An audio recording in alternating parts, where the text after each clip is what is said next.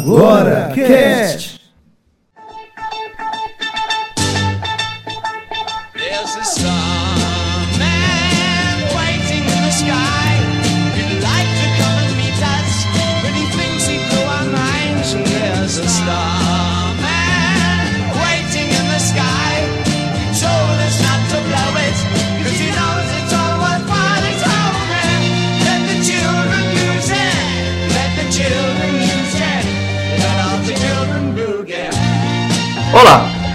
Iniciando mais um e agora cast. Qual o seu ponto de vista?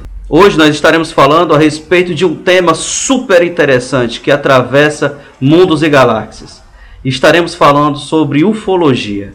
Meu nome é Jonathan Freitas. O filme ET era um dos meus preferidos na infância. Aqui é Hercules Lourenço e a saga continua, amigo.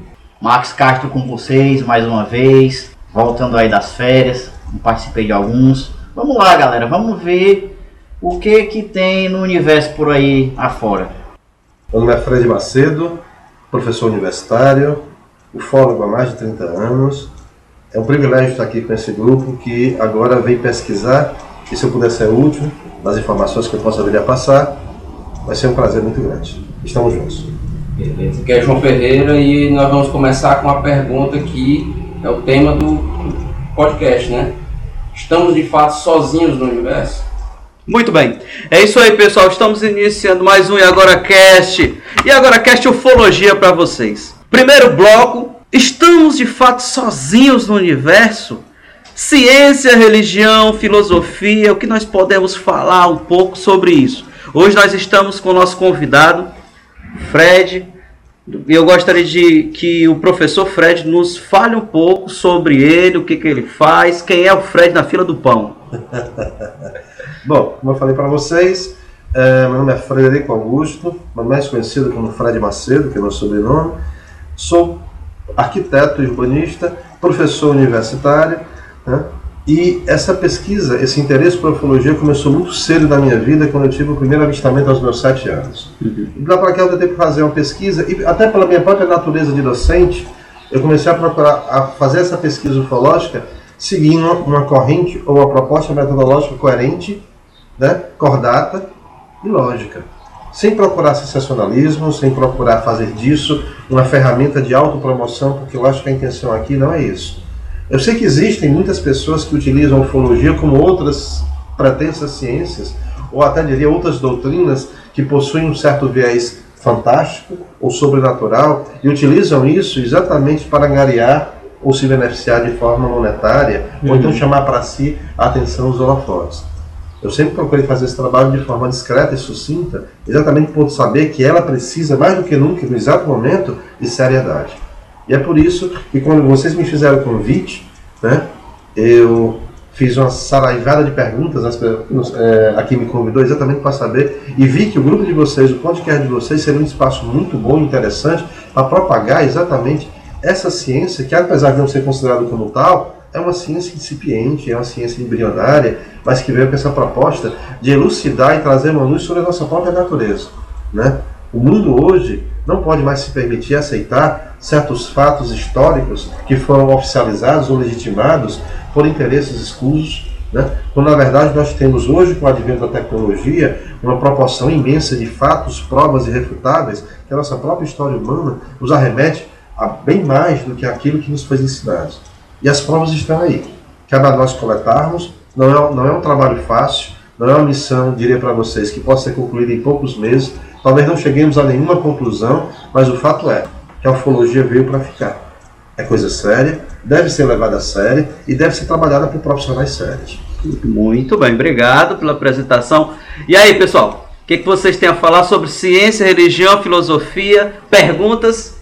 Eu sou muito interessado na filosofia.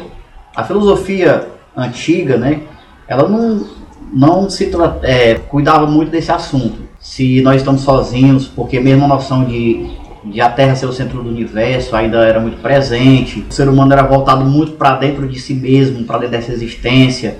Nós não tínhamos dimensão da existência de outros planetas e tal. Mas hoje é sim uma preocupação da filosofia tratar dessas questões principalmente da teologia. O Vaticano é muito preocupado com essas questões.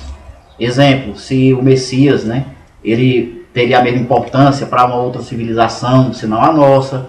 Então, é, são muitas as questões envolvidas, mas é sim de interesse da filosofia. Mesmo porque essas, de onde viemos, para onde vamos, essas questões, elas sempre estarão em pauta, porque, como o Fred falou, nós não temos respostas definitivas sobre isso. Então vamos lá, vamos destrinchar esse assunto aí. Nesse momento existem perto de 1.500 alienígenas no planeta. Muitos estão aqui em Manhattan. Muitos são até corretos e só querem viver. Taxistas. Não tantos quanto você pensa. Os humanos, em sua maioria, não têm ideia, não querem nem precisam saber. Estão felizes, pensam que sabem tudo sobre a vida. É, mas por que o segredo? As pessoas são inteligentes, elas entendem. Uma pessoa é inteligente. O povo é burro, entra em pânico, são animais perigosos, você sabe. Contatos de segundo, terceiro, quarto, quinto, sexto e até sétimo grau. O que significa isso? Segundo escalas de níveis de intensidade desenvolvidas pelo astrofísico Joseph Allen Hynek, que foi um astrofísico que trabalhou com a Força Aérea Americana de 1948 a 1969, ele desenvolveu seis níveis de intensidade, onde os três últimos seriam os primeiros, segundo e terceiro grau de contato. O primeiro grau de contato seria um OVNI que é visto a menos de 180 metros de, é, é, pelo menos a 180 metros de distância. Segundo grau seria um OVNI, ou, eu espero que o ouvinte esteja entendendo que a referência seria o objeto voador não identificado que interfere numa área de, ou, ou seres. E o terceiro grau seria o ocupante dessa nave que tem contato com os seres humanos. Após a morte de Hynek em 1986, a ufologia moderna e outros pesquisadores desenvolveram outros graus de contato que vão até o sétimo grau. O quarto grau seria o das abduções. O quinto grau seria da comunicação compreensível entre esses seres alienígenas e, e seres humanos.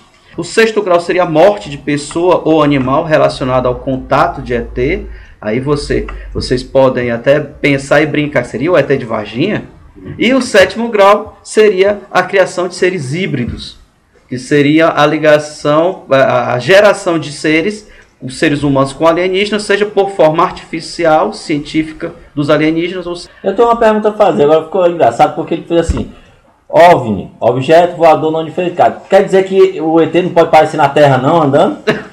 não, eu fazer essa pergunta. Como é que chama o ET que você vê na Terra? Porque que você vê no ar é objeto voador não identificado. E na Terra? É, se teletransportou, apareceu no meio. É interessante, interessante essa observação, porque existem, de acordo com a classificação de ETs, existem alienígenas que são extremamente semelhantes a nós. Uhum. Tem até alguns que são chamados de arianos, porque apresentam aparência nórdica. Uhum. E alguns acusam que foram esses alienígenas que entraram em contato com os alemães na Segunda Guerra Mundial. E é por isso que eles foram aceitos com maior benevolência, porque os nazistas viram neles a superioridade que eles tanto procuraram. Almejaram. Exatamente. Então, e o que aconteceu foi que alguns se assemelham bastante conosco. Ok. Né? E aí acontece que alguns se misturam na multidão e passam totalmente desapercebidos em relação a isso. Mas a ideia do, do é o, Isso. Né, ele era exatamente mostrar que para eles estarem andando entre nós, eles aterrissaram em algum momento. Né? E essa, e essa mais ou menos. Agora, ele deixou de citar uma, uma referência que eu até falei no início, antes de começarmos a gravação do podcast, que foi Enoch. Enoch passou anos, ele foi, ele foi alçado aos céus em corpo, não somente em alma, tá? numa carruagem, descrita por uma carruagem de fogo que alçou aos céus, e ele viveu durante anos com Deus e seus anjos e arcanjos. E ao retornar à terra, a sua geração, esposa, filhos, não existiam mais. Quando ele retornou à terra, tinham se passado 300 anos e ninguém mais o conhecia. Enoque viveu mais de mil anos. Interessante que nos mostra aí, muito claramente, a proposta do deslocamento à velocidade da luz, né? Que a ficção científica nos A mostra. relatividade nos do tempo, não é isso? Exatamente. E ao retornar, o tempo trabalhou de outra forma, numa velocidade mais diferenciada, e, e para nós aqui estávamos em terra, 300 anos se passaram, e para ele poucos anos, dois, três anos se passaram, onde ele ficou na morada dos deuses. Ele descreveu isso, inclusive, no próprio, né, no próprio evangelho apócrifo, que a igreja não aceita, Isso. né, ele descreveu no seu trajeto terra até a morada dos deuses, ele foi descrevendo constelações e planetas com descrição física tão perfeita que eu tenho isso anotado, eu fiz a comparação, ele foi descrevendo as características físicas de cada planeta do nosso sistema solar. Um por um. Ele disse logicamente, dentro da sua capacidade linguística, dentro da sua capacidade cognitiva e tudo aquilo que permitia a ele conseguir se expressar dentro do, conhecimento, do grau de conhecimento que ele Da possuía. Da época, principalmente. Amanda, É, eu queria lembrar avistamentos assim que são mais voltados para a cultura pop. Tem uma banda de rock chamada Foo Fighters, né? Então, lembrando que Foo Fighters eram aqueles objetos voadores, aquelas bolas de fogo vistas tanto pelo exército americano como pelo exército alemão e outros durante a, Segunda Guerra, aonde eles viam aquelas coisas é, se, se locomoverem muito, muito rápido, uma velocidade impressionante. E eles se perguntavam se era do outro lado, né? Se, os alemães perguntavam se eram os americanos e vice-versa. E aqui no Brasil, né, citando, depois a gente pode se aprofundar, o caso de 77, o, o, o caso dos pratos, né? Operação Prato, isso, de 77 na Ilha de Colares, aonde o exército brasileiro, né? Comandado pelo, pelo comandante Irangê Holanda, esteve lá, aliás, Força Aérea Brasileira esteve lá, e aí tiveram a oportunidade de terem diversos tipos de contato, em diversos graus, né? Avistando, é, fotografando, desenhando, até mesmo chegando a ver os, os, é, tripulantes de, um, de uma nave dessas, e tudo isso está disponível no Arquivo Nacional. Então a coisa é muito séria. É, foi- foram vistos como objetos sólidos em rada- radares. Os operadores não ah, tinham dúvidas de que de fato eles estavam lá. Os moradores todos apavorados e tudo. Então é muito interessante esses relatos aí. Ah, E nós brasileiros, né, no mundo todo, nós somos referência de um dos países mais visitados por essas criaturas ou, ou esses objetos. inclusive nós temos aqui nosso estado do Ceará, região de Quixadá, né? Que É, aqui na- na- no, no estado do Ceará, eu até mesmo tenho um amigo que mora em Quixadá e que de vez em quando ele me visita e sempre eu pergunto para ele sobre esses avistamentos e ele, ah, é tão comum e as pessoas, todas as pessoas lá na cidade sabem, observam, quer dizer, já faz parte do dia a dia das pessoas, né? Então é interessante realmente. Isso daí é um, é, acontece assim, é, há alguns anos, quando eu visitei a casa da minha avó no sertão, é, eu já tive também um avistamento desse. Eu vi um objeto que se movimentava de forma não uniforme e com um padrão totalmente diferente de uma aeronave conhecida. E aí, conversando com a minha avó, isso que o Max falou, isso é muito comum. As pessoas que não têm uma, um acesso a uma cultura que consiga Na universidade, tá? mas diz na, na não, que não, que né? não consiga traduzir aquilo numa linguagem é, é, técnica. técnica, eles, eles têm assim, é como aquilo sendo realmente natural. Quem mora no sertão vê, mas como não tem como se expressar de forma técnica, eles só dizem assim, não, isso são, são os aparelhos, são os objetos, ou de uma forma que você diz, não, isso é comum de ser avistado. Mas era um objeto que não era do, nosso planeta, não era um objeto Ou dimensão, né? Como é, era um objeto que se movimentava com luzes e com um tipo de movimento que não era compatível com a aeronave convencional.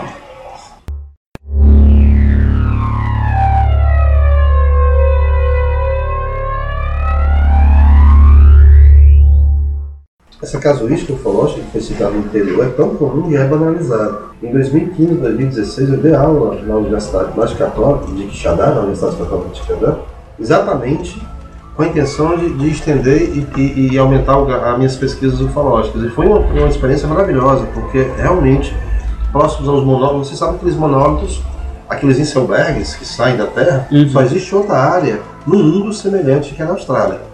Então aquilo ali, para nós, além de ser um patrimônio geológico brasileiro, né, ali ela, aquelas, aquelas pedras elas têm, elas têm propriedades térmicas e têm propriedades eletromagnéticas. Uhum. Né? Elas não, não chegam a ser ímãs, mas elas interferem. Então, por algum motivo que, que nós desconhecemos, os avistamentos lá são extremamente comuns. E o que você falou é verdade. No céu estrelado é muito mais fácil você observar o deslocamento A de, diferença, a diferença Né? de algum objeto. do que você está numa área urbana onde a iluminação compromete e você não consegue enxergar o céu. Porque nas cidades grandes, nas metrópoles, Fortaleza mesmo, você olhar o céu e você mal consegue enxergar as estrelas em função da luminosidade ao Uhum. redor. Né? Então isso realmente, eu acredito como você que isso é uma constante. Agora, lógico, é uma constante que talvez assim, como nós estávamos conversando no início, antes de começarmos a gravação, eu acredito que existe sim um propósito, existe assim uma intenção da parte deles.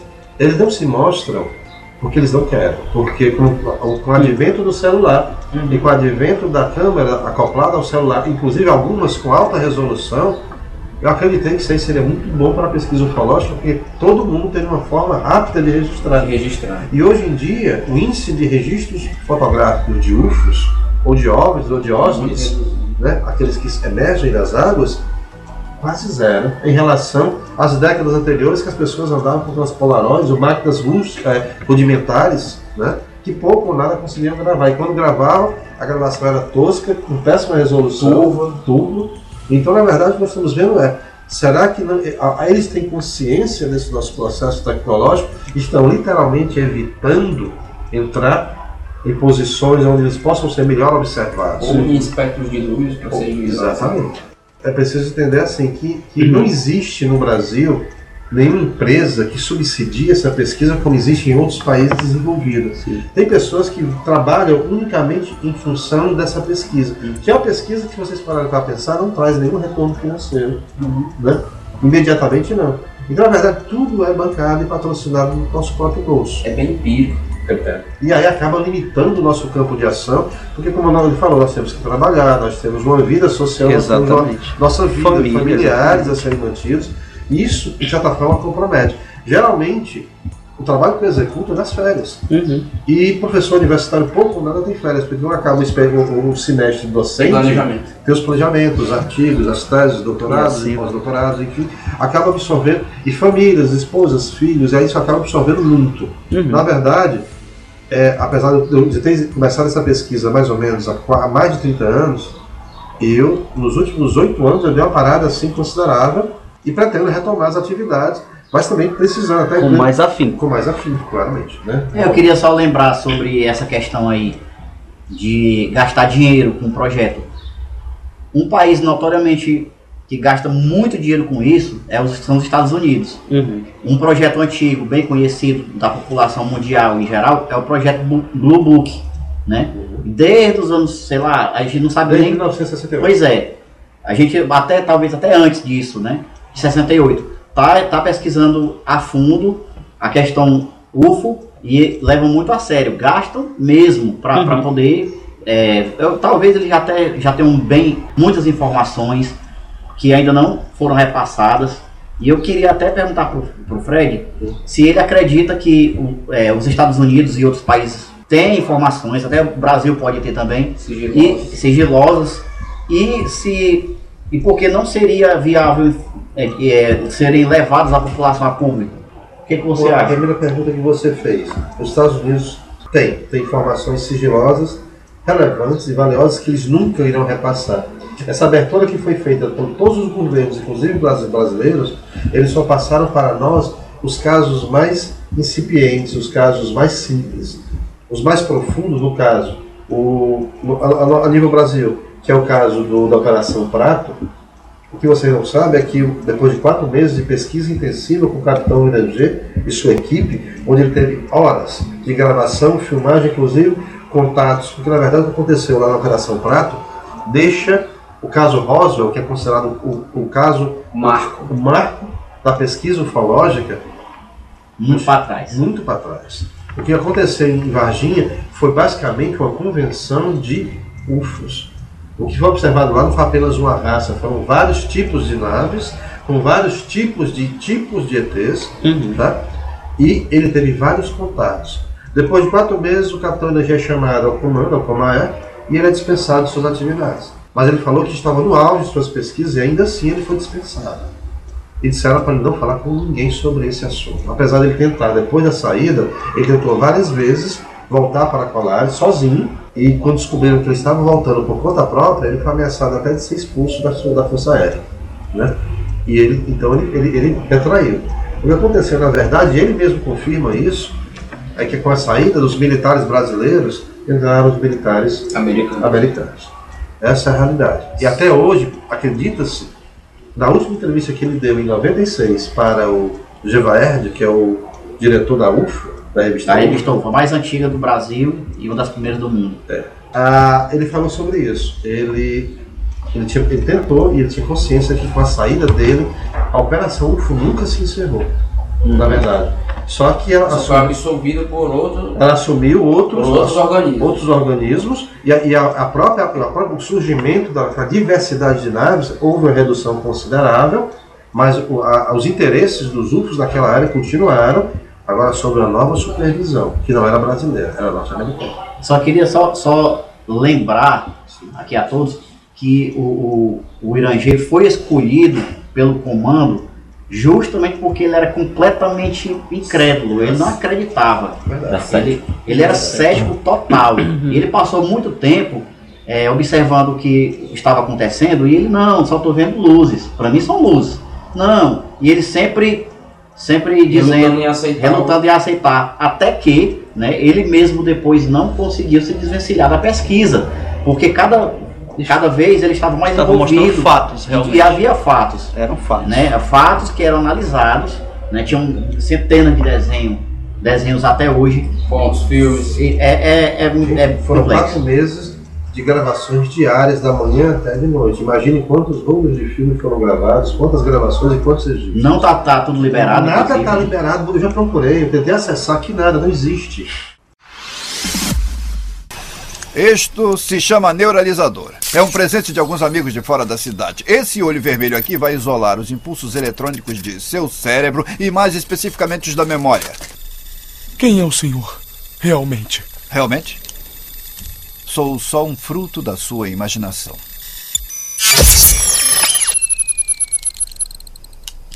Humanos ingênuos. Estamos tentando né, se comunicar. Mandamos, mandamos sonda, já o governo da China mandou, o governo dos Estados Unidos também mandou é, com mensagens, cápsula com mensagem. E aí eu pergunto, será que esse desenho em plantações, é, essa, é, esses hieróglifos, né, estão aparecendo aí, será que eles se comunicando também com a gente? Já estamos entrando no bloco nisso? 2, né? Mas É, tudo isso. bem. Não, a ideia, a A ideia pergunta foi é essa. ótima, a foi- pergunta é ótima. A ideia era, era entrar no bloco 2, porque o bloco não tá pra responder, eu só queria fazer, para finalizar o bloco 1, e outra coisa, Quixadá é um caso tão sério na ufologia, que nós temos em Forte lá o caso mais importante para a ufologia local, que foi o caso Barroso, de 1979, onde um senhor, que ele tinha, ele tinha um messaria, que hoje filho mais, os filhos mais velhos foram embora, a esposa faleceu, e hoje ainda existe o filho dele mais novo que toma conta desse comércio, e ele, ele continua, ele, tinha esse comércio, de madrugada ele pegava uma charrete e até uma pequena plantação que ele tinha. E numa- ele chegava em duas horas e meia da noite, e nessas viagens ele foi, ele foi seguido por uma luz, um, um, um bloco, um, um globo de luz, de energia, que lançou para ele Um orbe, né? um orbe, que lançou sobre ele uma, uma luz, a qual ele passou mal e chegou em casa. Ao chegar em casa, ele passou semanas passando mal, com enjoos, com e foi apresentando uma deficiência mental, que até então os médicos conseguiram explicar por quê. Nove meses depois, ah, perdão, onze meses depois, ele veio a falecer. Ele tinha um medo instintivo, um medo de uma criança, porque os médicos constataram que houve uma involução mental nele e que ele apresentava a idade de uma criança de um ano um ano e meio. E a única coisa que ele, a única reação que ele tinha, porque ele parecia um vegetal, era quando a pessoa pegasse uma lanterna e colocasse próximo ao rosto dele, ele se, ele se aninhava e dizia medo. Era só isso que ele falava. E o mais interessante era que ele, apesar de ser um homem de 67 anos, ele começou a apresentar nesses 11 meses um certo rejuvenescimento físico. E ele morreu, ele era meio careca, meio calmo, e os cabelos estavam ressurgindo e as rugas do seu rosto tinham sumido toda e a pele estava rosada como de um bebê. Nós não, de fato, não estamos sozinhos no universo. E filosoficamente falando, isso afetaria as religiões e todos os conceitos espirituais que nós O temos. status quo seria quebrado. Totalmente Todos os paradigmas Então a nossa resposta para o que de fato é não estamos sozinhos e e não estamos preparados. um E aspas estamos aí. O Papa, o Papa acabou de dizer que se aparecesse uma nave espacial com, e tivesse um contato, seria uma coisa muito normal. Que estávamos falando há pouco. Nós falamos sobre isso. É, a é, o igreja, Papa, falou, o Papa já falou isso. Claramente a igreja nos prepara tá, É. para sermos mais, ter uma mente mais aberta e sermos mais consensuais. Então quer dizer, a igreja, status quo quebrar, não sei. Mas você concorda comigo que ele falou a verdade? Imagine as religiões mais. Eu não, vou- eu não me- Colapso Eu espiritual. não vou me referir a nenhuma religião porque eu respeito todas, independente de qual. Eu não preciso concordar, eu preciso respeitá-las. Mas imagine como as religiões que são mais rigorosas e rígidas em seus dogmas e seus paradigmas, aceitar a possibilidade de que o homem não é o ápice da criação, não é um homem feito à imagem de um Deus, É um mero rabisco. a- a mero- é o mero rabisco, apenas, apenas mais um entre tantos filhos que Deus nos deu. Será que eles vão aceitar isso? Se não conseguimos nem lidar com as nossas próprias divergências humanas, como é que nós iremos lidar com a falta de maturidade de algumas pessoas? Será que o Estado Islâmico vai aceitar isso? O Estado Islâmico não aceita nem, nem, nem, nem a Igreja Nem Católica. a multi, multi, A A multidiversidade. casa, a casa de meu pai, há muitas moradas, realmente ia fazer um, Um ia ter um sentido. sentido completamente diferente. Seria literal agora. Sim, sim, sim. Já imaginou como seria isso?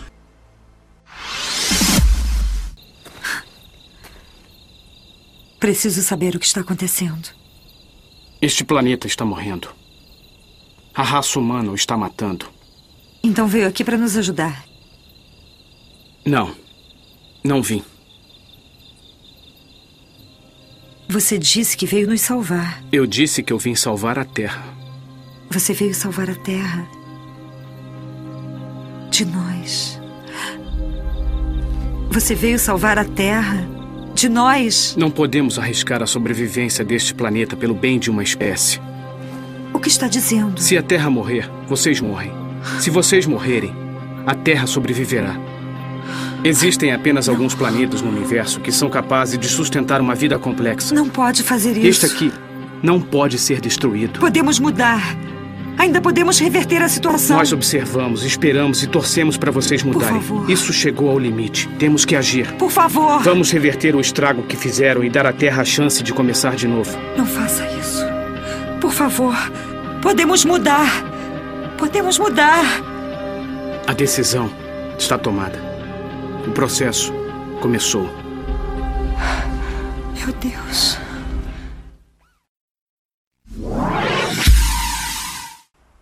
Bloco 2. Breve análise da teoria do livro Eram os Deuses Astronautas. O que pode ser verdade, o que é exagero, o que o nosso amigo lá. Eric Voldanica. Não, o nosso amigo lá, cabelinho. George de Socalos. O Tissot Carlos, ele exagera ou não? Que- Aquilo é um doido. Ele é o louco ou não Ele já é? sintetizou, eu acho que é o seguinte, aquilo que eu falei no início. A, a ufologia tem que ser vista por várias facetas acadêmicas, como a filosofia, antropologia, sociologia, tecnologia, história. História. né? E eu diria para você, alguém que se apropria de um tema tão polêmico e tão profundo que para nós, que a humanidade pode até fingir que ela não existe, a humanidade pode até encará-la como se fosse quase um espetáculo mambembe ou circense, Uhum. mas a ufologia é de importância. E quando você vê um George Tsoukalos Jo- George de Socalos. com, aque- com aquela, aquela aparência pitoresca, né? com aquele terno roxo, com aquele símbolo, que ele- aquilo ali é uma réplica de um, de um obelisco encontrado numa pirâmide é, inca, que mostra aparentemente um aeroplano. Né? E ele replicou aqui no, na lapela E, dele. e- e de fato voa. E de fato voa, porque foi projetado e aerodinamicamente possui conceitos aerodinâmicos, como o pássaro de Sankara, que foi encontrado dentro da pirâmide, né, no Egito, que realmente voa, ele apareceu com asas e inclusive com um, um, um leme atrás e flaps perfeito. Mas o Protótipo de avião. literalmente, quero falar que ele, ele é um desserviço à ufologia. Por que- por- então por que a contradição? Já que ele tem tanta informação sobre o tema, ele acho- que ele descredita com a sua aparência. Eu já acho que ele ajuda, porque, por- porque assim, por meio do, do canal History, é, ele, né, ele, ele talvez trouxe muito a acrescentar, assim, o interesse, as pessoas se interessam por isso, começaram a se interessar, Interesse mórbido. né?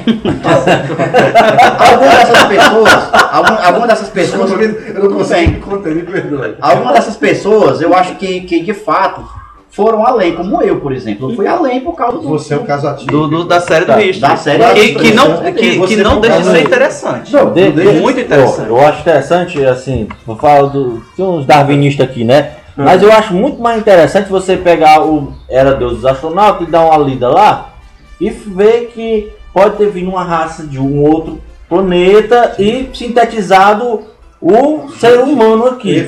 Aí quer dizer, pra mim é muito ele- mais. É, Isso, doente, isso está no tá, livro, tá, no está no livro livro. de- do- Tá no livro. Tá no Tá Então, nós nos originamos a partir do contato ou posso- de, de do- sétimo Não, na grau? verdade Eu nós posso- não somos daqui. Eu posso citar só? Nós somos Eric. Konenken, ele foi um divisor de águas da, da ufologia. Ele foi. Em 1968, com esse livro, foi um livro maravilhoso. Hum. Agora, lógico, ele não é reconhecido pelos acadêmicos porque nunca houve uma pesquisa metodológica profunda. Uhum. E ele afirma mais do que prova. Então, essa é a minha preocupação na ufologia ou qualquer outra ciência, ou pretensa É que é ciência, muito complexo. que afirma, sem, toda ciência solicita uma, uma comprovação. Exatamente, o método compro- científico é isso. Exatamente, uma comprovação ou- uma refutação. Eu não, eu não posso chegar a afirmar uma coisa se eu não tenho provas. Exatamente. Nas minhas palestras sobre ufologia, eu posso falar durante quatro horas e ao término, eu digo, ah, e aí me perguntaram, sim, e aí? Eu falei, e aí o quê? Mas o que, é que você concluiu? Eu falei, Eu não concluo nada. Minha intenção aqui apenas expor os É fatos e vocês deixem, a conclusão eu deixo a vocês. Uhum. Se vocês acreditam ou não. Porque eu não tenho essa pretensão de querer impor a minha visão, eu tenho uma visão sobre isso, mas a minha visão não tem comprovação. Enquanto ela não tiver comprovação, ela é pessoal. O dia que eu puder comprovar, ela se torna uma teoria, ela, ela tem base para se tornar, a, metodologicamente, a base de uma ciência. Ok. E o que aconteceu Darwinismo não provou nada até hoje e tá aí. é, Calma. todo mundo vai pra. Todo mundo vê isso. Calma, Não, vocês estão deterministas. calma. E aí o que aconteceu Eu tô foi. sendo empírico. Darwin, Da- Darwin disse que eu vi no primata, eu tô só doido. Calma. Deixa, deixa eu terminar, vai. Deixa ele concluir o raciocínio. E aí o que aconteceu foi o seguinte, ele foi refutado, apesar de ser um livro, é um livro maravilhoso que eu uso como referência de minhas pesquisas. Mas 90% das afirmações deles não são comprovadas. E isso acabou ca- causando para ele mais problemas do que soluções. E ele acabou caindo no ostracismo. E ele, para não cair no ostracismo, ele aceitou o convite Do História. do History, daquele do grego, do George Socalos, e hoje ele é um mendicante da ufologia. Ele segue aquele rapaz. Você já viu a propaganda do History Channel sobre esse, esse programa? É assim. Quem criou o fast food? Aí aparece o George Socalos, os ETs. Quem criou, quem criou o metrô? Os ETs. Quem criou a macarronada? Os ETs. Aí abaixo, se você é tão louco por ETs como Assista. venha assistir History Channel Alienígenas do Passado. Gente, ele consegue ser mais escatológico do que o nosso amigo, que eu não vou citar o nome. Ele deveria ser, nosso amigo deveria ser convidado para fazer parte desse espetáculo de sucesso. É legal, eu curto pra caramba o programa, mas eu assisto rindo. Porque na verdade ele traz, alguns, ele traz algumas informações. Que são Eu- eu- mas forçação eu- de barra, realmente. Mas ele, ele comercial, afirma, é ele não pode afirmar, ele pode trazer, questionar, como eu trouxe exemplo. Não, mas o, o livro em nenhum momento ele afirma nada. Tem Não. Ele afirma. afirmações. No Várias livro, eu- o que eu li eu não vi afirmar, não. É uma dessas afirmações que eu queria perguntar. Mas o que eu acho, se vocês querem se aprofundar, existe um autor, que na verdade ele é um arqueólogo, chamado Zacarias Sitchin, que ele é russo. Ele é arqueólogo, filósofo, e ele morreu em 2010, mas ele deixou mais ou menos os bons livros escritos.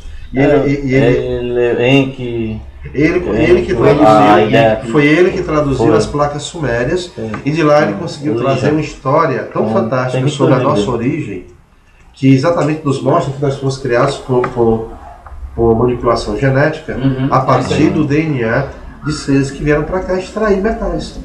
E eles não queriam fazer o trabalho braçal porque eram muito intelectualizados e pegaram os hominídeos que estavam próximos, que eram os nossos antepassados, e manipularam. Mas a de acordo com as Para placas, formar os homo sapiens, seria isso? não chegou a tanto. Não. As primeiras manipulações não deram tão adequadas.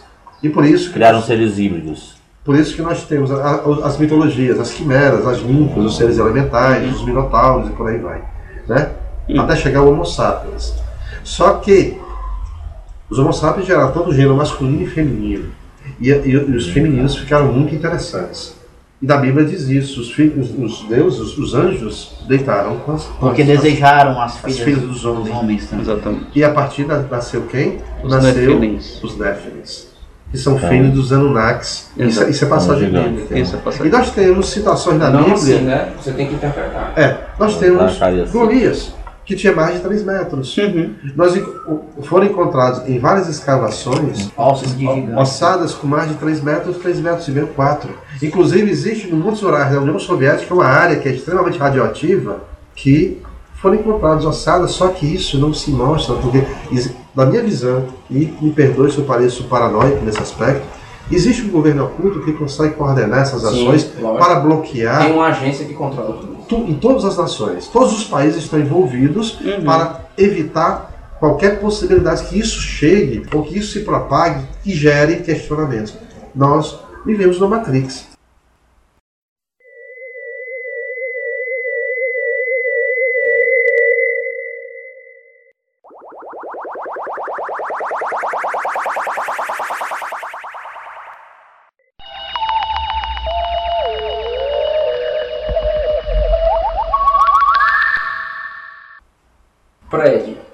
Com base no que o, o, o Eros Deus Astronautas fala, Sim. e com base em pesquisas e, e tudo, nós fomos criados, sintetizados aqui, ou nós viemos de algum outro lugar já prontos nesse formato. Com Difícil- base naquilo que a gente conclui, difícil- que nós, difícil nós, nós não nos adaptamos a algumas coisas que o próprio planeta Eu, oferece. eu, eu né? diria para você que é difícil responder. Mas é fato. Aí, aí eu, vou, eu vou te responder com outra pergunta. Uhum. Tá? Se você entender que o ser humano, que nossa história oficial, no- nos seminários que eu fiz em 2016, que era sobre a, histó- a ufologia, a história oficial, e a nossa história oficial humana é uma falácia, a próprio desenvolvimento do ser humano, se nós pegarmos o Cro-Magnon e o Neandertal, entre eles há um hiato temporal de mais de 200 milhões de anos. E se você pegar os dois, basicamente os dois têm a mesma conduta, a mesma capacidade cognitiva, o cérebro reduzido, e fisicamente eram semelhantes. Entre o Neandertal e o Homo sapiens, tem menos de 200 mil anos. E o Homo sapiens nasceu, Neandertal é literalmente um ser irracional e primata Em diante comparação ao da capacidade do Homo sapiens. Então, ou seja, dois, 20 milhões de anos não fez uma mudança que 200 mil. Me parece que nós tivemos um pequeno Sim, alguém E o e o Astralopiteco que tava no meio aí, nunca encontraram. É por aí isso que. Deixa eu... Vai lá, Marcos, manda. Manda, Max, por favor. Não, eu queria só, queria só falar sobre, a- sobre é, as tabuinhas de pedra achadas, né? De fato, não são só uma ou duas, são centenas. Outra coisa, a literatura védica a a da Índia, né? E também a literatura que- lá nepalesa, do Nepal, tudo isso, se nós formos ver, tem, tem lá elementos muito ligados entre elas. Elementos não humanos. Não, eu digo assim. A batalha, a batalha de Shiva lá, cara, é, é os caras Uma- descendo, soltando uma rabata. Uma barata. É. É, mo- Escreve isso aí. Descreve também. a batalha de Shiva, mas não é. Falam que é. Descreve a- guerra é- é- descreve de aço, É. soltando, soltando bombardeio. Águas, águas pulverizando, animais, a carne derretendo, isso é exposição atômica. Exato. Isso é, é. E, e para a gente não deixar de falar, é lógico, é óbvio, sobre, sobre os círculos nas mutações. É óbvio, dois senhores, dois velhinhos, certa vez, com coisas como cordas e madeira, eles fizeram desenhos, implantações. A gente sabe disso. Sabemos que de cada, cada 100, sei lá, 100 avistamentos, 99 vão ser falsos, vão ser é, manipula- Induzidos, manipulação e tal no computador. Só que aí vai haver um avistamento que ninguém vai saber explicar. E no caso dos plantações, é óbvio que dois velhinhos, eles fizeram lá naquela cidadezinha lá deles, mas e, e- e as centenas no mundo todo. Inclusive, alguns assim de forma tão espetacular, feito em, em- As em minutos. físicas, alguns Dimensões assim de centenas. E, É e- impossível você fazer numa É, noite é, então, silêncio. só para não o passar em branco, eu queria falar isso, entendeu? E fora a alteração molecular das plantas, do solo, a O inertização. solo na planta, a- a- a- a- observa que não houve a- a- a- o milho, o mineral, ele não foi esmagado. Ele, ele apenas dobrou sobre a força, sobre a pressão de algo que não encostou nele. É como se existisse um campo Um campo magnético. magnético. A- o, o milho ele envergou até o solo. Ele não foi pressionado. Então é Não interessante a existiu, gente não pensar existiu nisso. nenhuma força mecânica. Não, mecânica manipular. não. Então que existe Alguns têm leituras, inclusive leituras que você pode fazer, entendeu? O computador Geiger. Lei- leituras e que está lá. Inclusive a temperatura do solo é alterada em relação ao do entorno. A- a do entorno. Ela é mais aquecido. E Tudo continua isso. aquecido durante anos. Ninguém sabe explicar por quê.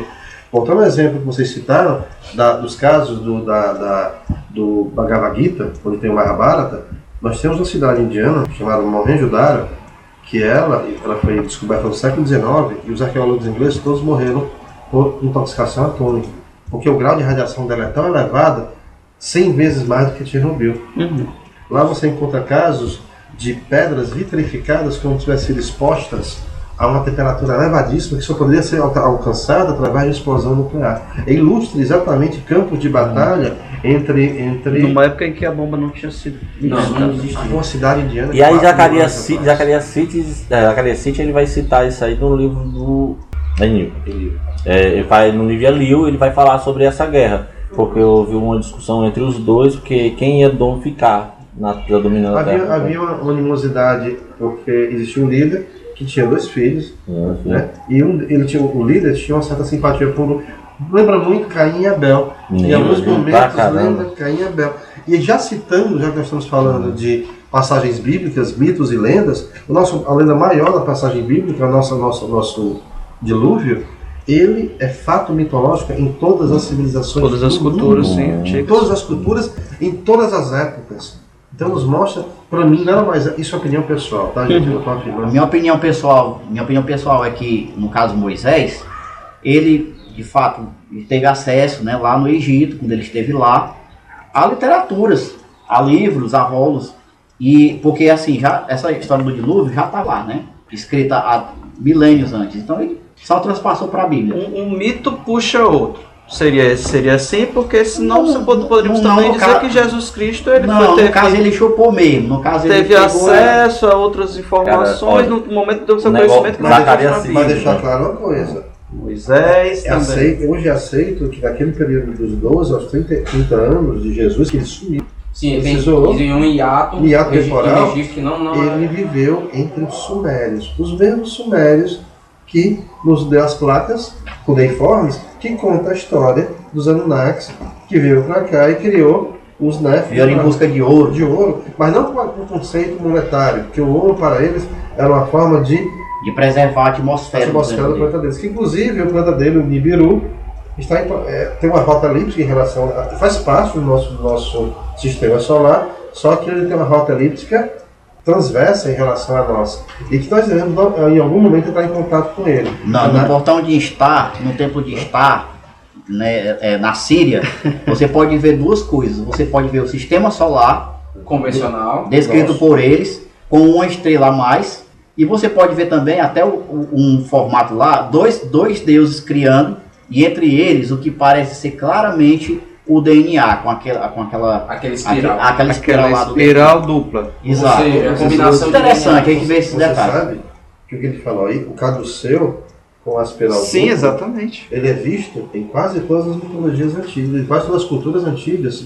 Tá? O nosso caduceu do médico, da cobra que se entrelaça, Isso, as duas é cobras. exatamente o DNA. É Babilônia, Farmácia, né? É Babilônia. É o Babilônia. E, e- e nasceu exatamente dessa. Ou seja, o que nós temos aí, gente, muito claro para mim que a nossa história humana começou milhares de anos antes do que Do nos é primeiro ser humano. nos é Do, do apresentado. que se apresentado. Entramos em Zacarias City agora foi com tudo, né? Foi com força, foi de com força, viu?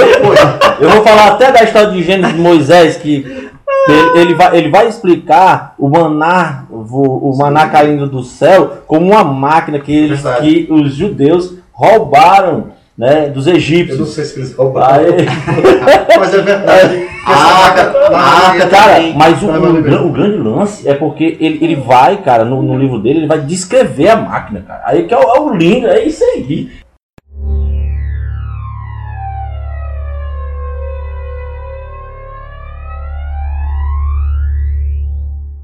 Sabe que a primeira guerra contra o Iraque, né, ainda do Bush pai, não do Bush filho, ele tinha o general Colin Powell, que era o líder máximo das tropas norte-americanas, né, ele, ele tinha como consultor o Zacarias Sitchin. O que é que um arqueólogo russo, filósofo, especialista em linguagem escrita suméria, planejamento. Que Tá? escreveu esses livros que Livros nos fazem todos. viajar tanto.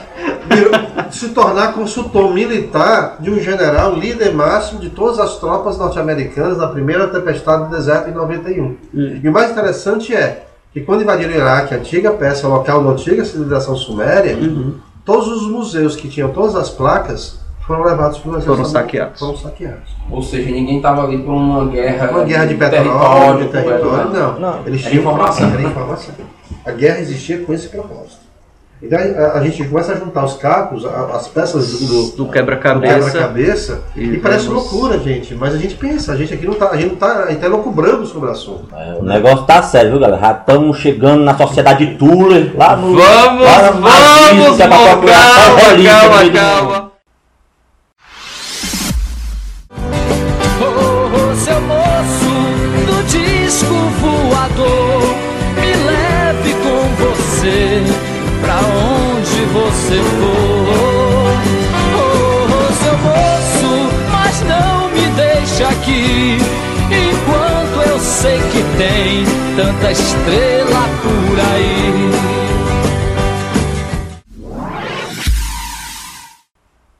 Bloco 3, NASA e exploração espacial. Planetas que podem abrigar a vida. Por que o ser humano é tão preso a essa atmosfera? Por que, que os- existem tantos planetas, uma infinidade de mundos, estrelas, planetas aí É, afora e nós não conseguimos entrar em contato com nenhum deles? Bom, é, para começar, eu posso logo dizer de cara que nos últimos anos de sua vida, Stephen Hawking, ele já alertava que é preciso que nós saiamos desse planeta para termos uma chance É, Sobreviver. de sobreviver. Ele porque- afirmou que a gente não tinha tecnologia para sair do planeta Terra. viu? Ok. Certo? Beleza, mas ele, mas ele falou que era necessário. Sabe pra Nega- negando claramente a visita do homem à Lua em 69. Né? Claramente. É. Outra coisa que, que é necessário falar, né? Hum. É que a NASA, nós sempre é, falamos NASA, NASA, mas já não tem só a NASA de agência espacial, já tem diversas outras. O, E- o Elon Musk, né, o, o bilionário, o nosso Tony Stark da vida real, ele tem claramente ambições de, de construir naves que possam fazer um percurso maior e até com, com, com mais tecnologia do que a, a própria NASA né, ela, ela sonha em fazer. Eu acho, sinceramente, a minha opinião pessoal é que nos falta tempo e tecnologia, mas o destino do homem são as estrelas de fato, não tem outro. Ok, ok. Bom, eu vou, eu vou falar, continuar falando só para terminar. Eu acho interessante é que o cara, a NASA foi a única que conseguiu ir e voltar, né? Não foi só uma, uma ida, ela foi e voltou à Lua. Beleza. O que eu fico interessado assim é porque hoje, hoje, Vamos fazer agora. só a Rússia que consegue transportar astronauta para a base, que para estação espacial, Uhum. que Mas- foi construída com tecnologia russa. Não é Porque barato, cara, não, não é a NASA não tinha tecnologia para construir uma, uma estação, que é uma coisa. Não, eu vou explicar mais ou menos a ideia. Aí, tipo assim, quem vai é a Sawyer, né? Só, É. só- pronto. Quem vai é a Sawyer. é o seguinte: a NASA continua com a sua, a sua, a sua plataforma no Cabo Canaveral em condições de ir para o espaço, para a Lua e para a Estação Internacional tranquilamente. O que, o que acontece é, é mais econômico, já que a Estação Internacional ela é um projeto coligado, Uhum. é muito mais lucrativo para a NASA fazer com que os russos gastem o seu dinheiro levando pessoas para lá. Então eles alegam que não- hoje não temos condições, eles estão literalmente fazendo, por exemplo, Estão poupando recursos. Exatamente. Depois, depois do fracasso da União Soviética, que até então a União Soviética detinha tecnologia espacial igual ou até melhor, e aí talvez você possa fazer a pergunta que, que você não fez, eu esperava que você fizesse. Por que, é que a União Soviética estava anos, bons anos, Bons na frente do, da, do, do norte-americano, não levou primeiro os russos, os soviéticos, para a Lua. E quem levou primeiro foi, o, foi os norte-americanos. Por quê? Os projetos Apollo. Primeiro, quem levou o homem para o espaço? A Rússia com Yuri Gagarin. O primeiro homem Não. a fazer o satélite orbital. Espaço não. Orbital. Ah, Orbital. orbital. Que é onde está a, a coisa que é normal. Sim, mas Porque eu- eu- é banalidade isso aí. Levar quando pra Quando foi lançado em todo mundo. 61, Yuri Gagarin, Hum. nem isso a NASA tinha condição. Nem, a NASA estava explodindo aquele, o- o- o- os protótipos X que subia e não conseguia aterrissar. E nessa brincadeira morreu dezenas de Às pilotos vezes explodia na mesma. Na subida. Só na subida. Né? Então eu te falo, isso também é uma pergunta que nunca se fez. Por que a União Soviética não levou? Mas depois da queda da União Soviética, a Rússia, querendo ganhar os seus. Porque eu, gosto- quem trabalha nas sombras? A Inglaterra trabalha. A gente acha que a Inglaterra não tem programa espacial. Os, Tem. ma- os mais, os mais modernos. A França também tem. Tá? Só que todos, tra- tem, Israel todos tem, trabalham em conluio e deixam os Estados Unidos, que é a vedete, porque os Estados Unidos. Eu gosto de pensar, sabe como é que funciona o mundo? É assim. Os Estados Unidos é um cachorro que protege a casa. Eles acham que são dono da casa, é os que latem. Mas quem manda no mundo é a Inglaterra. É Inglaterra, gente. E sempre foi. E sempre foi. Então acontece é. É por isso, eles estão Nós economizando. estamos lascados, Illuminati. Pelo amor de Deus, não sai do foco. Falar de Illuminati agora. Começou e vai desbanca logo tudo. Vai, vai. Conclua, conclua Fred, Mas não é conclua aí. Olha os Bilberg aí não, gente. Né? Então eu te falo, é, eles estão retendo recursos e estão deixando que os outros querem mostrar serviço e serem engajados no projeto e se façam com a gente. A gente. Quando a gente quer se enturmar, o que a gente faz? A gente faz graça, não dá carona. Desculpa a, a comparação ridícula. mas é. Não abre a carteira, não paga uma bebida. não, não paga uma cerveja.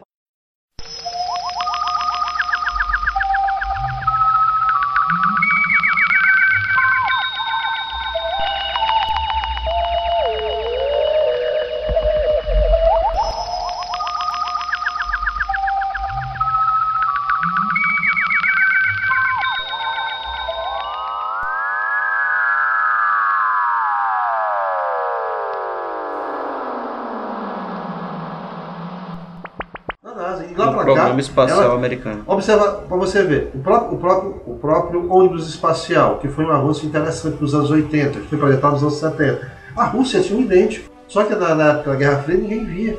Mas erros crassos mataram a a- a- aquela tripulação em 86. Gente, erros crassos de uma placa solta, que não foi parafusada. Falta de dois ou três parafusos matou toda uma tripulação que foi queimada viva.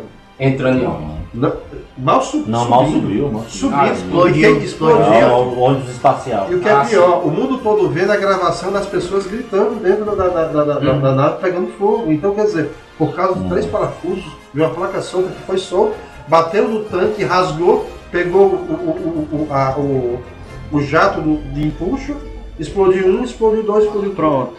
por causa disso. Então, na verdade, a NASA tem cometido erros crassos. Difícil saber porque, qual a condição atual da NASA. Mas a proposta dela inicial é essa. Agora, a minha pergunta maior é saber por que, que ela não construiu. É por que que os russos não levaram o homem primeiro à Lua. Porque, para mim, era muito claro que essa guerra já estava vencida. Não, mas, tempo. mas o problema foi os, russos, os físicos russos, eles, eles, eles comentam, né, o que eles falam é que não existe condição, De se sair. condição de sair da, atmo- da, da atmosfera da Não, não sai, não sai de órbita. Não, não consegue atravessar o espaço, não consegue passar pela, pela proteção de gama, que existe uma proteção, gama, que, no- que protege o planeta dos raios solares, das chuvas solares. Essa proteção, ela esteriliza, isso quer dizer, pode passar o quê? Uma mecânica, coisas mecânicas passam, mas São coisas orgânicas, não. Orgânica não passa. Por isso que eles mandaram macaco, mandaram cachorro, mandaram, naquela época mandaram. Fizeram 42, né? 42 é, foi mandado pro espaço. Aí morreu o cachorro, morreu, morreu Então, para o os macaco, efeitos, mas tal. ninguém Lua. Para todos os efeitos, para ele, no que eles falam, não houve ninguém que fosse à Lua. Oi! Chamando alguém de Mel Norte, alô! Skip! Larry! Murphy! Aqui é o Gordon! Olha, eu não sei se estão me ouvindo, mas eu só queria que soubessem que eu estou bem. Eu estou morando com o que eles chamam de uma família. É, são parecidos com, com uma manada, só que menor. É, tem um cara chamado Willie. Ele tem um bom coração e muita inteligência, apesar da pele lisa. Também tem a esposa dele, Kate. Bem, ela finge não gostar de mim, mas ela é, ela é bem legal. É, oh, ei, saca esta. O cabelo dela é da mesma cor do meu. É, só que dela é natural. É, eles têm dois filhos incríveis. E eles me adoram mesmo. Como vem, eles são muito legais. Ah, eu queria dizer uma coisa. Eu, eu, eu sinto saudades de todos. é, a ideia de nunca mais ver vocês uma parte do meu coração. De modo que, se vocês puderem tentar entrar em contato comigo, ou melhor ainda, vir aqui, eu ah, apresento vocês a estas pessoas maravilhosas. Depois comemos o gato deles.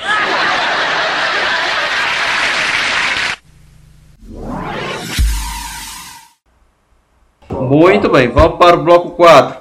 Influência na cultura pop, cinema, referências, TV e etc.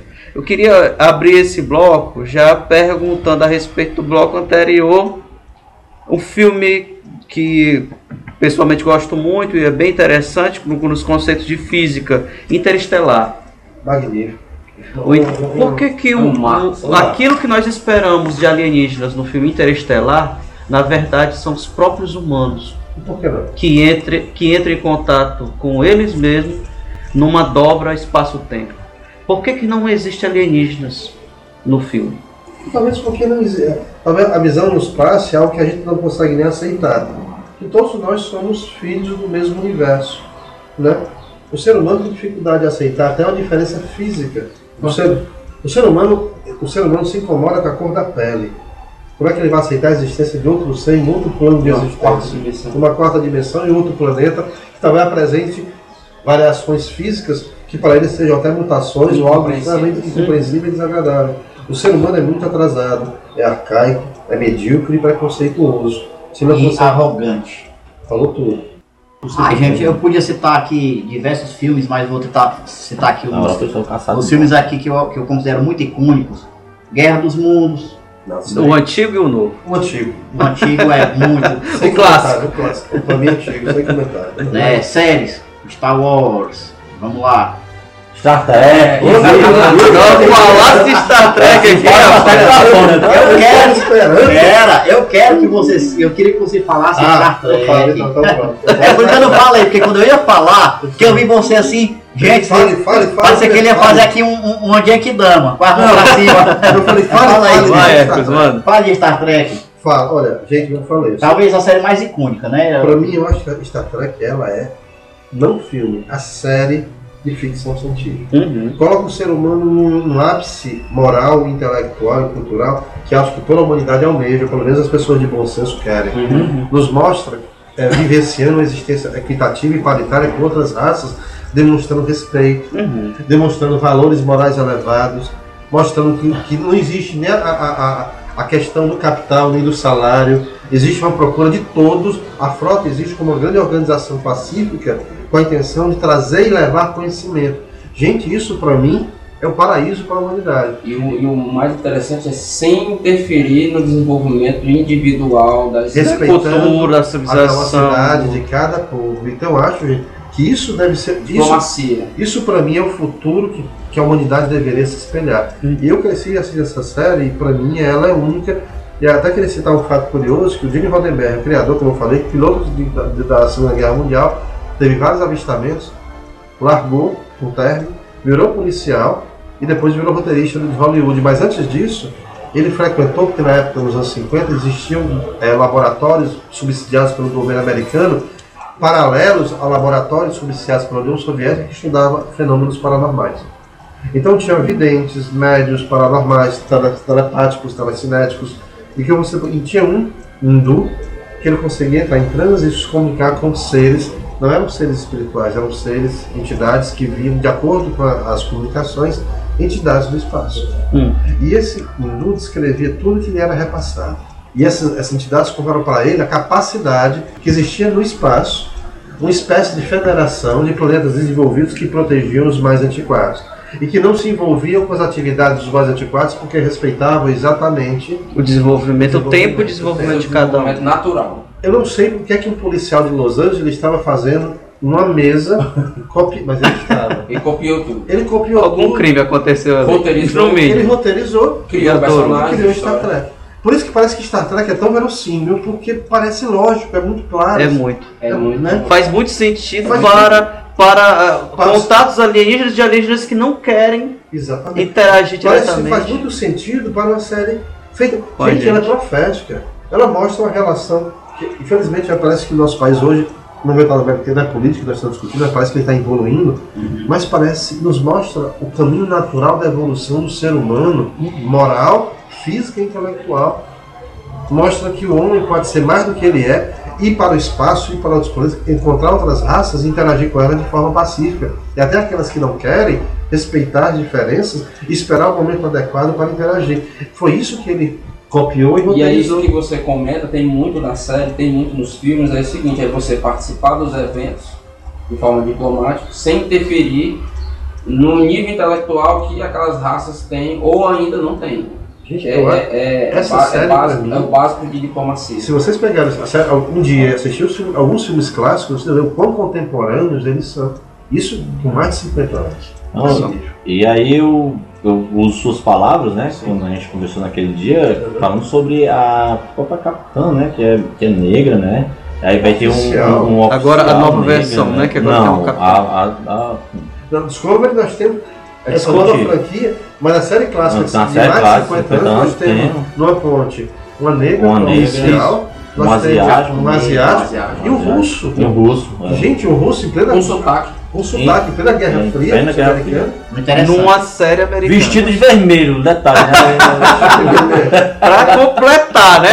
Gente, é maravilhoso. Tem um episódio que até, assim, até mostra, já mostrei para alguns alunos meus, não de Star Trek, mas falar exatamente dessa equidade, porque a arquitetura não é só edifícios nem projetos, é você entender que você projeta para a sociedade. Isso. Então tem um episódio que fala exatamente disso, que mostra as, a- a- as bobagens que o ser humano faz com a intenção de ajudar pessoas que são humildes, mas na verdade elas não eram humildes, eram seres tão avançados que ah, o corpo material que eles mostravam era apenas uma vestimenta para poder se comunicar com os seres humanos. Na verdade, os seres de luz, tá? e quando eles chegaram no planeta, eles, eles se mostravam como eles eram há milhares de anos atrás, para poder se comunicar com o Kirk e com os Klingons.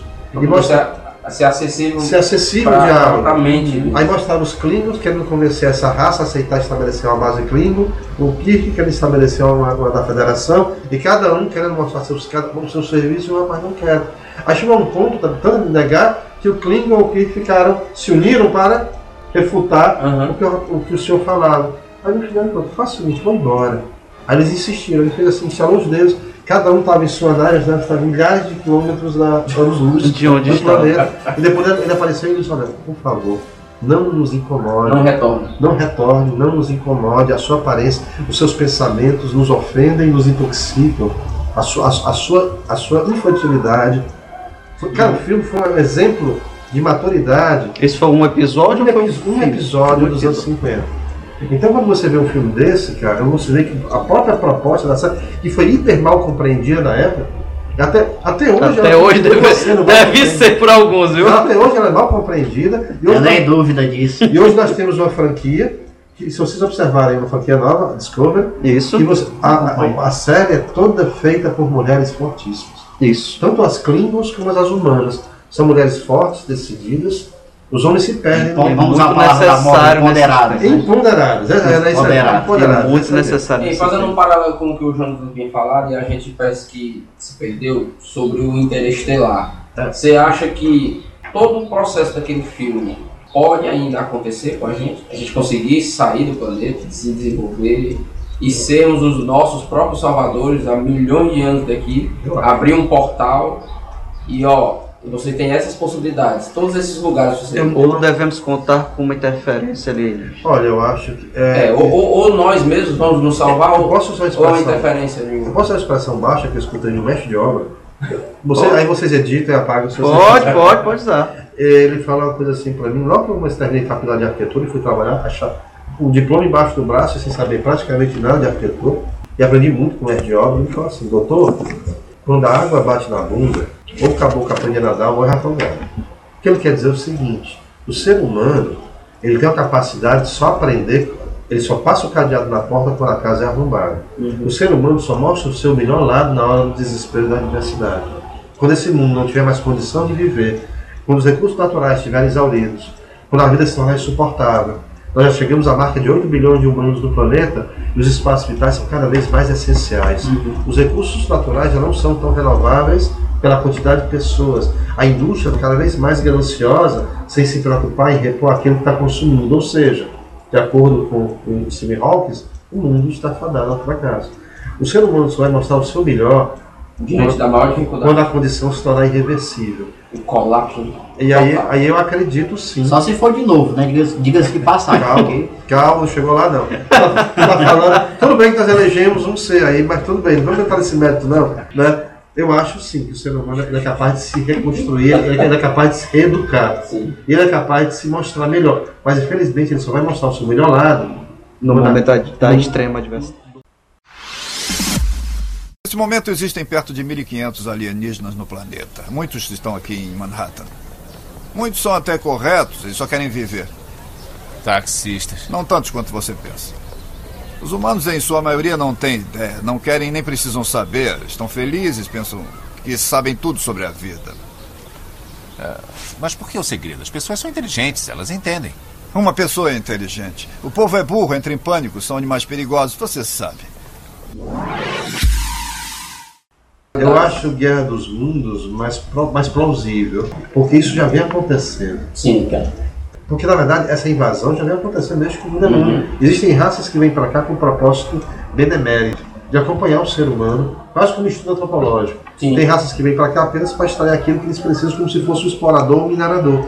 E tem raças que vêm Como se para fosse cá. um shopping. Chega, pega. E tem uns aqui que chegam Como aqui nós fazemos com, né, com Hum, os ingleses. com a natureza. fizeram. Nos, nos nossos, no nosso próprio habitat. Se, E tem uns aqui que vêm com muito propósito de abacalhar, sabe? Tipo aquele cara pega o carro da mamãe e, vou- e, vou- e, vou, to- Interferir. e vou tocar o terror Ele vem no, no bairro periférico. Vou fazer uma comparação. Faça o GTA lá na Terra. Isso, O GTA, o GTA, GTA, é Eu me, isso. eu me esqueci quem foi que falou essa frase, mas existe um, existe um antropólogo que entrou pra, pro ramo da ufologia. Ele falou uma frase que eu acho que sintetiza, Define, você define. define isso aí. Ele falou que quando nós entrarmos em contato com a raça superior, a nossa, vai, a gente vai se sentir a mesma coisa que os índios quando entraram em contato com os espanhóis.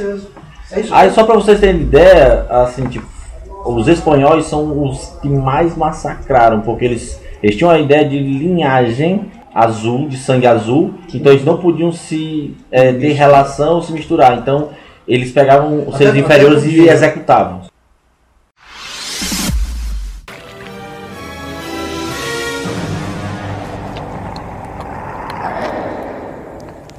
Nossa, você é muito feio.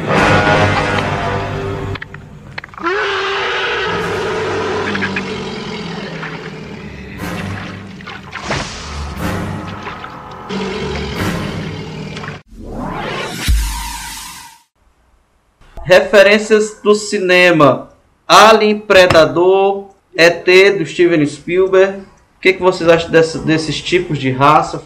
Pois é, né? Tem muita gente no meio da é, ufológico que diz, afirma que existem diversos tipos de raças, né?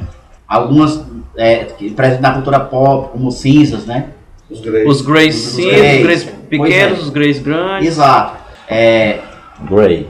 eu acho assim muito interessante o, o, o que nós instintivamente nós observamos nos filmes. Os reality, né? Que, que são os predadores. Exatamente. É muito interessante a, Os his- aliens a que história são daque- os- daqueles carinhas ali, né? Os aliens que são nossos primos, né? De acordo com a franquia do diretor Ridley Scott, começou com o Isso. Ridley Scott, eles são nossos primos, já que os, né? os. Anunnaki, eles deram origem exato. a, Tá a um, tá a um ser humano e o Android ele desenvolveu a Prometheus, ele é um desse, filme novo, desse DNA. mas ele é prequel, né? Ele, é, ele, é, ele é- antecede o, o- a, a, as trilogia, trilogia, Exatamente, no Alien. filme Prometheus. e A ele gente- explica que a nossa origem é baseada Nos Anunnaki. Talvez, talvez, talvez aí eu pudesse Nas citar. alterações seria- genéticas, o cara fala até do, que tem uma pesquisa nesse, né, né, nesse sentido da gente ter vindo do réptil, né? De ter, porque a gente tem muito mais aparência com réptil do que com, É, com escutei- mamífero, com símio É, existe a, a raça chamada reptiliana que diz que nós somos uma variação deles. deles, por exemplo. Diz- ah, e descreve por quê. Ele fala, inclusive, até na nossa própria sexualidade exacerbada, que os répteis são muito promíscuos. Uhum. Mas, assim, se você observar, qualquer animal tem um seu percentual de, de processo de acasalamento em cio. Menos o panda. Quando estimulado. Como eu não conheço, não vi nenhum panda, não Nenhuma panda gatinha, né? Por falta de conhecimento, eu não, posso, eu não posso concordar com essa observação. Nem refutar, nem concordar, nem É, refutar. sim, eu vou aceitá-la. Eles Não fazem sexo uma vez por ano. Mas assim, é, eu, eu acho que, o que eu, a minha enunciação pode até se dar nesse caso. De que a gente, talvez a arte imite a vida, né? Sim, sim. Não- Porque, porque a- é só Todos esses personagens são baseados em algum E- ponto, exato, e parece assim, parece assim muito, muito óbvio, né? Uhum. Muito óbvio. Se que se fosse existir é, raças e essas têm, têm tendo interesse e tem interagindo também com a gente. elas, elas teriam exatamente teriam esse, esse tipo de, de comportamento. Como nós de fato temos, né? De, de, de conquistar. Vamos pra, passar para as séries. Fred, Arquivo X, que é uma das séries que se tornou um grande eu, sucesso. Eu, eu adoraria trabalhar na FBI naquele, naquele, naquele, departamento. Naquele departamento. Naqueles, naquela salinha. Não brinca, sério? Como é que é? Não brinca, sério? Sério. Ninguém percebeu. Ninguém percebeu, né? Eu adoro. Aquela série é apaixonante. né? No início, né? Sim, a e depois depois a clássica. Depois come- Essa última temporada que saiu agora, gente. Ah, não, ele é preconceituoso, viu? Só gosta de clássico. Já notaram aí ele? Clássico, clássico. Aí depois... É a minha idade. Você tem que levar em consideração que a minha idade. O que Aí ele é novo- clássico, entendeu aí, ó? O xixi. Exatamente, a minha idade. ah, O que, o, que é, o que é novo pra mim e pra vocês é clássico pela idade, entendeu? É só por isso. Arquivo X misturou muita coisa. é, é, Levantou muitas questões interessantes. Os primeiros episódios, as primeiras temporadas foram maravilhosas. A- Na metade pro final, perdeu a força porque não tinha mais o que fazer. mais aí assunto. começou a inventar. Bom, lançaram dois para a filmes. normalidade, né? Lançaram dois filmes. O primeiro, interessantíssimo, dando continuidade à série. O segundo, nem faz parte da. Eu, eu tenho toda a série, e não faz parte porque eu não comprei o segundo, porque não tem nada a ver com o Uhum. E a décima saiu agora, não foi a décima. A décima temporada. Gente, comédia. Né? Virou uma coisa meio comédia, meio ridícula. Uhum. Então, é, se eu assistir comédia escatológica, é melhor assistir o Ash, Ah, o, Ash- teimoso. ou então Ash e Evil Dead, que passou no É, Netflix. você, é você indica alguma outra série que trata de ufologia, tal como Fallen Skies, tal como Missão Alien, ou alguma. Eu, eu gosto muito do Fringe, que é do J.J. Ah, Abrams, que é excelente também. Gente, tem uma série, hein? que lembra, lembra que só que ela não trata somente de ufologia. Ela, Ah, pode indicar ela jogo. É mais. Ó, uma série boa do Steven Spielberg de do- 2002 chamado Taken. Não sei Taken. se vocês ouviram falar, vale a pena. Fala exatamente desde o fato de Roswell até o- a, a contemporaneidade. É uma série. É uma série. Muito interessante. Interessante porque ele copia o disco voador que aparece na série. São os discos voadores gravados pelo George Adamski, que talvez tenha sido o maior pesquisador ufológico dos anos 50. E esse sim tinha todos os contatos que você citou, do primeiro ao sétimo, e outros que não foram citados, porque ele tinha uma facilidade para, assim, tem um fólogo que se passa uma vida toda para conseguir um registro ufológico e não consegue. Uhum. Ele batia foto de- desse disco voador a hora que ele bem queria. Ele já era chapa dos caras. Ele já era, ele já era, ele já era passa. Ele era, Era passa. passa. E aí ele batia. Então, as fotos que ele batia mostravam exatamente os discos em várias posições. O pessoal de Hollywood pegou essas imagens e- fez o disco voador idêntico ao que ele gravava. Gustavo, O, era- Spiel, o Spielberg ele adora esse tema. Tanto que Tanto um que dos um clássicos dele é o, con- é o Contatos Imediatos Terceiro Grau. É. Né? O Super 8 também. Super né? 8, Super 8. ele gosta muito de- desse, adora, desse né? universo e também gosta Quem muito de de criança. você, mano? O ET, o ET. Ah, tá. Precisa? É o clássico, mano. Precisa? Ele tem um clássico, mas eu acho um filme pra criança, né? Exatamente, é eu- tornar aquela imagem que os É, alienígenas eles podem ser acessíveis. E podem ser carinhosos, amigos. amadurecidos, podem ser pacíficos, Pacíficos. acima de tudo. E é isso que existe. Como os pleiadianos. Eu não, é é outra afirmação que eu não posso. Eu querendo que ele falasse, ele não falou. É outra, afir- eu, eu não vou, depender de mim, eu não vou afirmar nada. Eu sempre vou levantar questões e eu não queria afirmar porque eu não tenho como comprovar.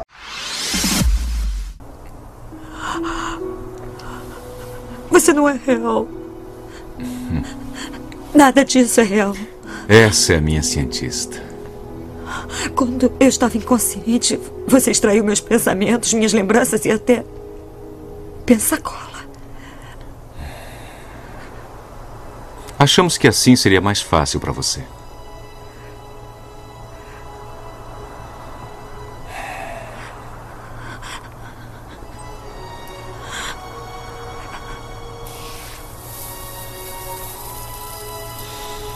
Por que nos contataram? Você nos contatou. Só ficamos ouvindo. E há outros? Muitos outros.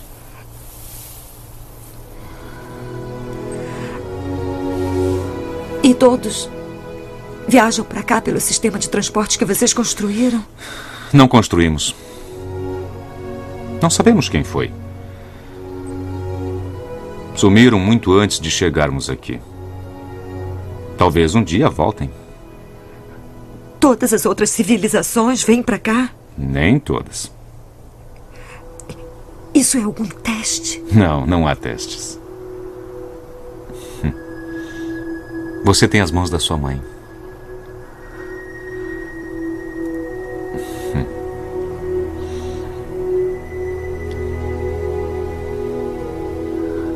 Você é uma espécie interessante. Uma mistura interessante.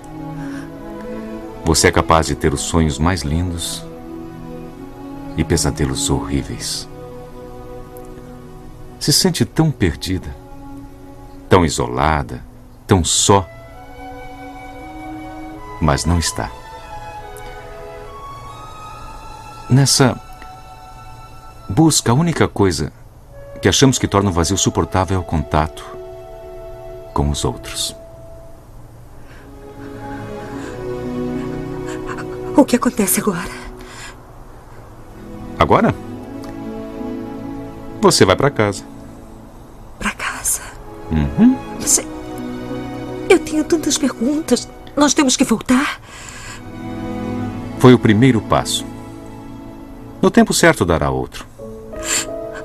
Ma- Mas os outros precisam ver o que eu vi. Eles precisam ver. É assim que tem sido há bilhões de anos. Vai devagar, Ellen. Vai devagar.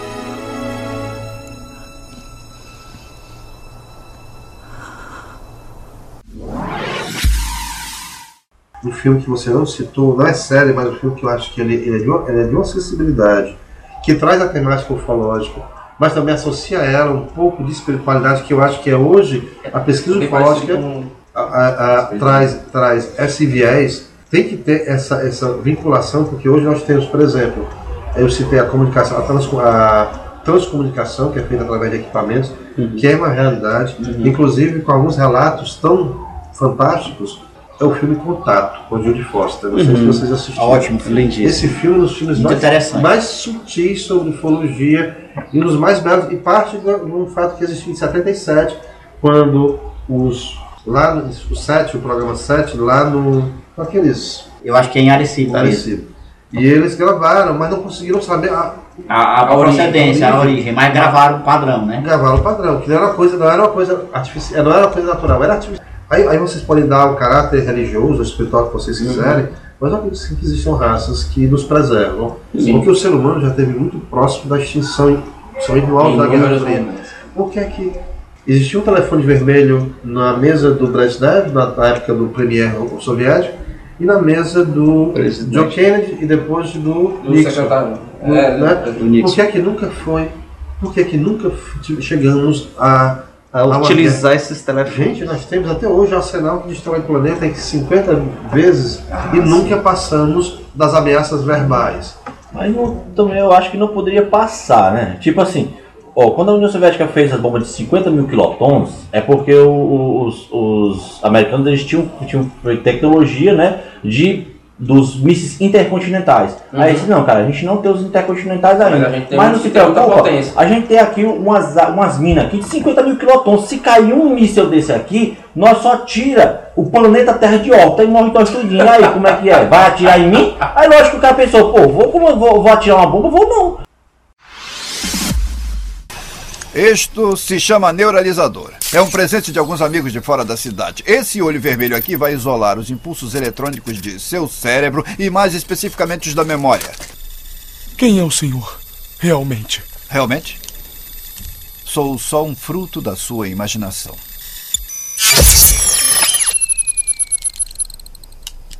Humanos ingênuos. E lá vamos nós mas voltando, voltando. a ufologia ficou bem para trás. E Conclusões finais, senhores. Eu Vamos lá. concluo que, por isso, que existe muito avistamento de OVNI em cima das bases nucleares. Conclusões finais. Hércules Lourenço, quer começar? Eu tinha acabado de concluir, mas você quer que Você concluiu a ideia aqui, quer concluir? Cara, foi muito importante para mim esse momento aqui, é, é muito gratificante, é um, é um assunto que eu me identifico, gosto pra caramba.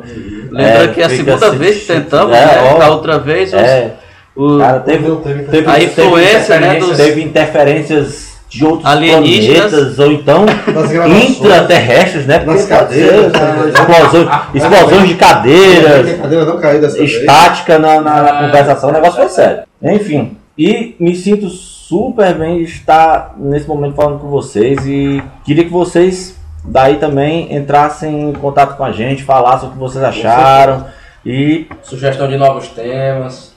com você sempre, sempre. João Ferreira. Cara, muito massa. É, é um tema que eu gosto de ficar mais como ouvinte, né? Eu não sou um especialista. Eu acompanho mais do que estudo, mas assim, eu acho que é deveria ser uma ciência como a antropologia, ser objeto de estudos realmente oficiais, uma pós, alguma coisa que possa trazer mais conhecimento e fazer um, um- o que a gente eu acho que a gente, que a gente busca é entender os sinais históricos, né? E, e tá na história a nossa origem, a origem de várias outras coisas, tecnologias e tudo. Tudo isso tem um, um quê por trás que eu acho que tem uma influência, como o Fred falou, uma influência extra, né? Extraterrestre. Marcos Castro. Com certeza, galera, a gente deixou de falar aí uma porção, trocentas mil coisas. Todas interessantes também. Mas a gente já falou também de um bocado de coisa aqui, de um monte de coisas interessantes. De qualquer forma, perdoe-nos, porque é muita coisa para ser dita. E talvez a verdade esteja lá fora. É, eu só quero dizer que ele utilizou a última frase, seria minha. Foi mal, ó. Ele se aproveitou, ele se aproveitou da minha frase. Foi a última frase que eu disse no último encontro. Ele aproveitou agora e descontou, tá certo? Mas eu vou aceitar, tá certo? Gente, é o seguinte, para mim foi um privilégio estar com vocês mais uma vez. O que o Max falou é verdade, é um assunto que não se exauriu, é um assunto que pede outros encontros. Com certeza. E eu acho que a gente deve repetir sempre esse assunto. Né? Então eu acho assim, primeiro, agradeço mais uma vez o convite, espero outros convites. Né? Não vou repetir a frase porque ele tomou de mim. Estou, estou enrolando para pensar numa frase tão, tão impactante. Não está vindo nada agora. Mas o que quero dizer é que a ufologia é uma coisa muito séria. Eu espero que ela possa, né? Maravilha, gostei da ideia. Que, a- que ela possa ser, em breve, considerada, se não pelo menos uma ciência, pelo menos que um momento de reflexão para entendermos, porque eu acho que se nós compreendermos a nossa verdadeira origem, quem somos, o que somos e o nosso verdadeiro potencial, talvez assim um ser humano possa desenvolver uma personalidade muito mais permanente e não simplesmente volátil, voltada por interesses pequenos, medíocres e mesquinhos. tá? Só posso desejar a todos os ouvintes e aos presentes vida longa e próspera. E agradecer ao Hércules pela indicação que ele fez com os dedos, me lembrando do Spock. Então, meus queridos, uma boa, não vou falar boa tarde, porque eu não sei com que horas vocês vão escutar. Então, para vocês, uma vida muito plena, muito objetiva, muito, com muito estudo, com muita reflexão e, acima de tudo, com muita paz. É isso aí, gente. Obrigado. Este foi o Agora Cast. Eu espero que vocês tenham gostado. Se vocês querem nos dar algumas dicas, enviar comentários, enviar é, algum tipo de, de análise, mande para é, o contato agoracast.com, nosso endereço de e-mail. Pode nos seguir nas redes sociais, páginas do Facebook, Instagram. Estamos sempre dispostos a falar desses temas e responder seus e-mails. Obrigado e até a próxima.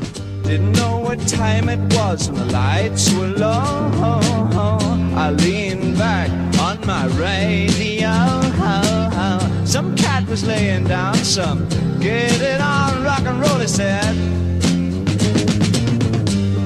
Loud sound it seemed to fade. Came back like a slow voice on a wave of phase. That were no DJ, that was hazy cosmic jive.